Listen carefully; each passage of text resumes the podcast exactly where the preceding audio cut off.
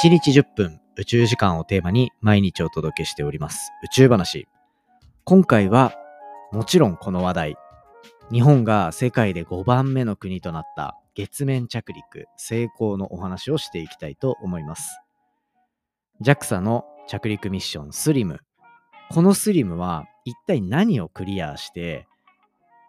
政府のプロジェクトとしてどういうところまでクリアしたら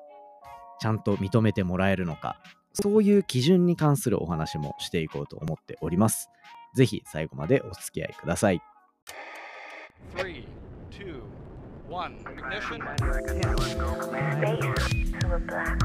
Japan. 佐々木亮の宇宙話。2024年1月20日。始まりました。佐々木亮の宇宙話。このチャンネルでは1日10分宇宙時間をテーマに天文学で博士号を取得した専門家の亮が毎日最新の宇宙トピックをお届けしております。本日でエピソードが1198話目ということで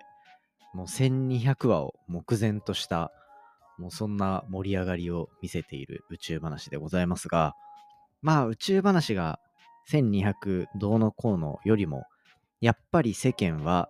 スリム着陸成功っていうところのお祝いムードが大きいかなと思います。本当にめでたいですね。今がこう1月の20日になるんですけど、1月の19日の夜中から打ち上げあ着陸の準備に入って、で、そこから着陸を見事成功させた。まあ、そんな夜中を過ごした方も多いんじゃないでしょうか。YouTube の同時、なライブ配信みたいなやってて、同時視聴数が着陸成功するとき25万とか、26万に行くか行かないかぐらいのところだったっぽいんで、いや、すごかったですね。こんなに興味ある人いるんだ、みたいな。まあ、それだけ日本の月面着陸っていうところに注目している人がたくさんいるっていう、なんかその事実自体が個人的にはすごい気持ちのいいライブ配信だったかなっていう、そんな感じがしましたね。まあなので、こう直前、直近の宇宙話もスリムに関するお話もしてたし、集英社の方でやっている、集英社のウェブメディアですね、読みたいっていうところで、やっている連載でも、スリムのミッションに関するお話させていただいたりしてました。でなので、まあ、今日は着陸がうまくいったっていうところもあるので、スリムの着陸に関するお話、特にミッションとしての立て付け、何が成功したら OK で、これからどういうところを目指していくのか、そんなお話をしていきたいなと思っております。で、今回ここまで聞いていただいて、あれ？ちょっと滑舌悪くないかなと思った方いるかもしれませんが、あのベロの付け根に今、口内炎ができていて、喋るたびにこう、歯に当たるんですよね。それが痛くて、なんか今日、昨日今日ぐらいですごい滑舌が悪くなっているというか、喋りづらくなっている感じが しているので、ちょっとそのあたりはね、ご愛嬌というところで、毎日配信のこの面白さだと思って感じ取ってください。お願いします。ということで、じゃあ早速本題に入っていこうかなと思うんですけど、まあ、今回改めてこのスリムの着陸、月面着陸ですね。本当にこう関係者の方々に向けて、なんか、なんていうんですかね、おめでとうございますと、お疲れ様ですっていうメッセージを送らせていただきたいなというぐらい、本当になんか興奮させていただく、ワクワクさせていただく、そんなイベントだったかなと思います。ね、もう担当のこう計画をずっと最初から見ているエンジニアの方というか、研究者の方は、20年ぐらいの月日が経っているらしいんですね。その構想とかイメージしていたところから考えると。そして今回はその着陸に見事成功したっていうところで、じゃあスリムの今後こうミッションとして何が成功と言えるのか、そしてどんなところまでカバーしようとしていたのか、そんなお話を、まあしていこうかなと思います。天文の研究もそうだし、こういうスリムみたいな着陸機とかもそうなんですけど、国の予算を取って、ね、何十億、何百億っていう、まあ、そういう予算の枠があって、そこから、まあ、勝ち残って今回のミッションっていうのが国として実施していきましょうっていう形になっているんですよ。そうなってくると、成功した、何をもって成功したかっていう成功要件みたいなのを最初にしっかり決めておくんですね。これ、僕もいろんなミッションの中身見させていただいたことあるので、大体みんな同じような形で基準が決まっていて、ミニマムサクセス、あとはサクセス、まあフルサクセスっていうのかな。で、エクストラサクセスっていうので、なんかこう、基準満たしました。十分満たしました。もう最高ですみたいな。っていう3段階があるんですよ。その3段階のうち、今回は一旦ミニマムサクセス。つまり、スリムに求められていた月面着陸の一定ラインのこう成功基準は超えましたよっていうところが、今回、えーと、達成されたポイントだというふうに言われてます。で、これミニマムサクセスっていうのが何かっていうと、まあ、月面に着陸を実施するっていうところ。まあ、ここがうまくいったっていうところが、まあ、大きくミニマムサクセスとして考えられているんですね。で、これは特に着陸の方法っていうところ、こうスリムってカメラを搭載していて、なんかこう実際に着陸する場所をしっかり自律的なアルゴリズムで選んで、もともと持ってる地図の情報と照らし合わせて、着陸をしていくっていうようなこうカメラを使った着陸までのこうフローっていうところを実現させるそして、まあ、この軽量化されているこのシステムを、まあ、軌道上でもろもろのこう動作がしっかりうまくいってるかっていう確認を行うっていうところが、まあ、実施できているっていうところがミニマムサクセスっていうふうに呼ばれてる部分です。で、そして、これフルサクセス。もう最高ですねっていうようなライン。これ以降は、まあ、ここから検証が入っていくっていう形になります。なんか1ヶ月とか、そのぐらいは確認までかかるかなっていうふうに言われていて、何かっていうと、フルサクセス。これは、精度100メートル以内、まあ、数百メートルっていうところの、なんか精度って言われてたけど、具体的には100メートルっていうところの範囲の着陸がしっかりとできていたのかどうか、狙った場所にピンポイントでで降りれたのかどうか、そこの確認ができるかどうかが、このフルサクセスを満たしているかどうか、ここが重要になってくると。まあ、今回のこれ、スリム、やっぱり、僕、これ、事前に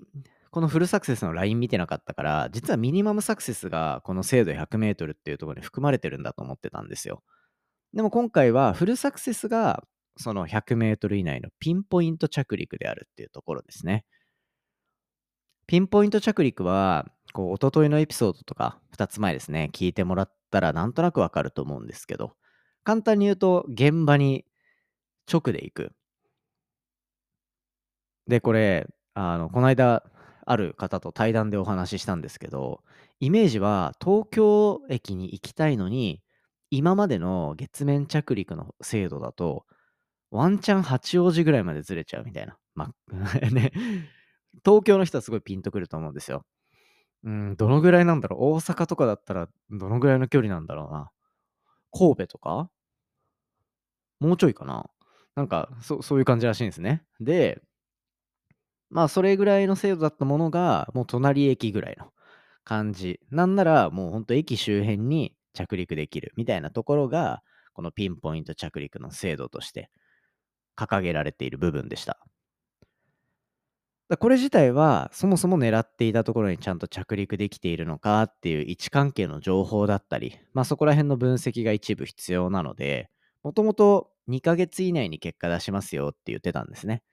だから、まあ、フルサクセス、このピンポイント着陸が成功したかどうかっていうのは、まあ、ちょっと続報を待ちたいかなっていうところになってます。で、そして、エクストラサクセス。エクストラサクセス。これは、まあ、フルサクセス。このピンポイント着陸をしっかりと成功させましたというところになって、その上で、これ、スリムには、なんかこう、地質を調査するためのカメラとかも搭載されていたり、まあ、そこからいろんなミッション展開する想定があったので、そこら辺をしっかりと実施できて、まあ、月面でのこう活動を十分に行えたよねっていうところが評価されると、エクストラサクセスっていうところを満たせるわけですよ。っていうので、まあ、エクストラサクセスまで行くといいんだけど、まあ、フルサクセスぐらいまで行ってると、例えば次につながりやすいとか、まあ、ミニマムサクセスでも十分だと思うんですよね。だから、ここがどのぐらい成功して、この後、JAXA として月面着陸目指していくときに、どういう次の目標を置いていくのか、まあ、このあたりが注目のポイントになってきます。だからまずは、このフルサクセスを完了させられるかどうか、ここに今後のこう期待が詰め込まれているっていう感じですね。で、エクストラサクセスに関しては、ちょっと目指すのが難しいかなっていうのが、なんか印象としてはあります。なんでかっていうと、ね、これ今、その最終的な続報どうなってるのかわかんないんですけど、あのバッテリーの話がね、懸念として出ているんですよ。まあ、簡単に言うと、発電できてないんじゃないかっていう。でそういったところがあり、なので数時間持つバッテリーで今動いている状態。だからこそ、こう、十分に月面で活動するっていうのが、まあ電力的に、燃料的に難しいんじゃないか。燃料っていうとなんか違う意味になるな。まあ電力か。っていうところになっているので、まあフルサクセス満たすか満たさないか、ここのボーダーラインが明確になる日を楽しみにしていきたいっていう感じになってます。まあでもね、これで日本が世界で5番目に月面に到達した、そんな国になったわけなので、ここは誇らしい部分かなと思いますね。なんかいろんなこう宇宙系の発信してる人いるじゃないですか。で、その中で、なんかこう5番目っていうとこじゃなくて、ちゃんとピンポイント着陸とかそういったところ注目しようよって言ってる人多かったんですけど、なんかこうミニマムサクセス、フルサクセスっていうこういうラインを見たら、なんかピンポイント着陸がメインだよっていうのも、なんか、いや、ミニマムそっちじゃないからみたいな。まあそんな部分もあるかなと思うんですよね。だから、まずはこの着陸したことっていうのは、しっかりと喜んでいいことだと思っていて、で、5番目っていうのもちゃんと意味があることだと思っていて、で、ここからじゃあ、なんかアルテミス計画とかの中で、26カ国とかあるわけですから、アルテミス計画参加してる国。で、中国もどんどん進めていくし。ってなってくると、まあこれから発展していく余地っていうのはかなりあるし、日本がここからどうやって攻めていくのか、まあ民間企業がどうやってこう名を上げていくのかみたいな戦いにもなるかなと思うんですけど、戦いでもないのかな。そんな感じで楽しんでいけたらいいんじゃないかなというのがこの月面トピックって感じですね。うん。まあとにかく僕は YouTube の生配信のところが26万人いったっていうこのね JAXA の注目度の高まり方とこの中継がなんかすさまじく反応がいいんですよ。し評判もいいっていうところがあるんでまあ今回はモスリム大成功だったんだろうだろうなと思っている、そんな感じでございます。いやー、ほんとよかったっすよね。とにかくなんか成功してくれたのが最高だったし、あのなんか、着陸成功しましたって絶対に言わない中継の感じ、見てた人はわかると思うんですけど、なんかあの雰囲気も、こう、科学的、科学者みたいなところの目線が十分に出てるし、どうしてもこう、なんて言うんでしょうね、真実をちゃんと伝えなきゃいけないっていう強い意志みたいのが感じれて、素敵な生配信だったかなと個人的には思いました。いや、まあとにかくこっからね、あのいろんな月面開発発展していく、そこを楽しみにしていきたいなと思ってるんで、また宇宙話もいろんな月面開発の話していこうかなと思っております。よろしくお願いいたします。はい、そんな感じで今日のエンディングに行きたいと思います。ちょっと全然話の内容変わるんですけど、昨日ですね、ちょっとあるイベントに顔を出させていただいてました。で、これ何かっていうと、まあ、Web3 系のポッドキャストが4番組集うあの、イベントがあったんですよ。クリプトポッドキャストミーティングだったかな。ちょっと名前忘れちゃったんですけど、っていうのがあって、で、なんか今まで会ったことあるポッドキャスターさんもいるし、なおかつ、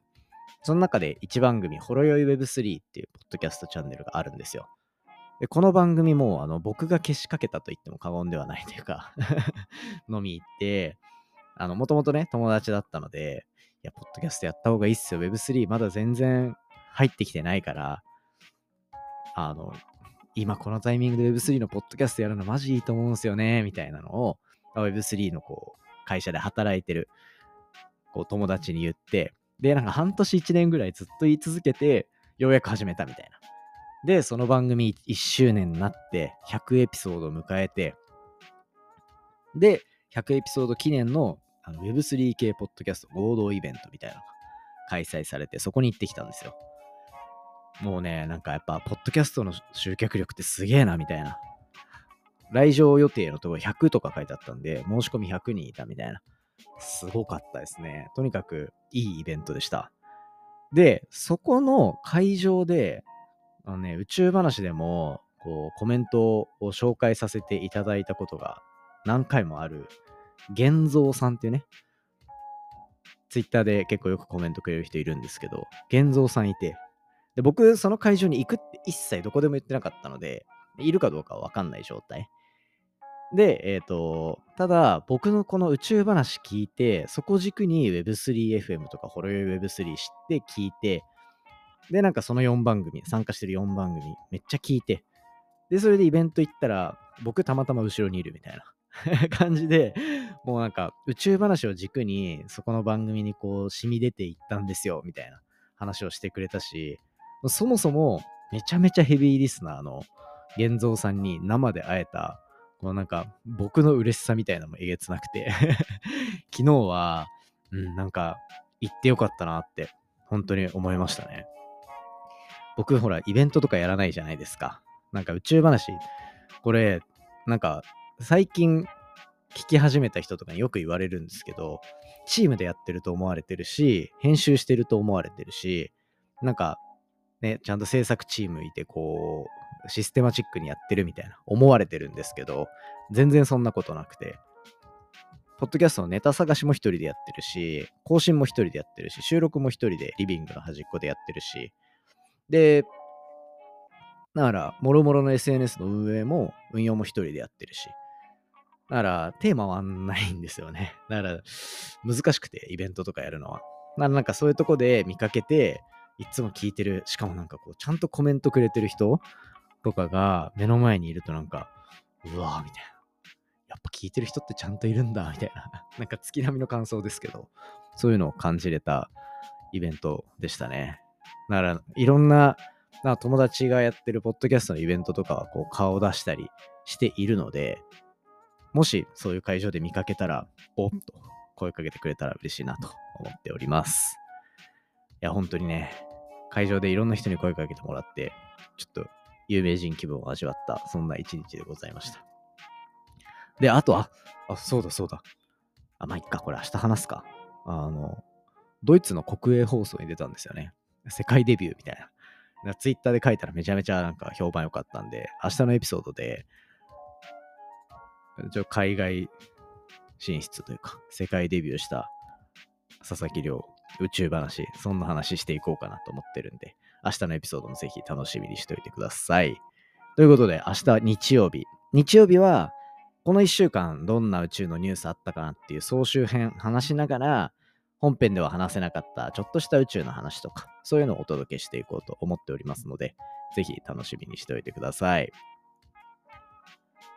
今回の話も面白いなと思ったら、お手元のポッドキャストアプリでフォロー、フォローボタンの近くにある星マーク、こちらでレビューいただけたら嬉しいです。番組の感想や宇宙に関する質問については、Twitter のハッシュタグ宇宙話、または Spotify の Q&A コーナーだったり、概要欄のお便りフォームからじゃんじゃんお寄せください。それではまた明日お会いしましょう。さようなら。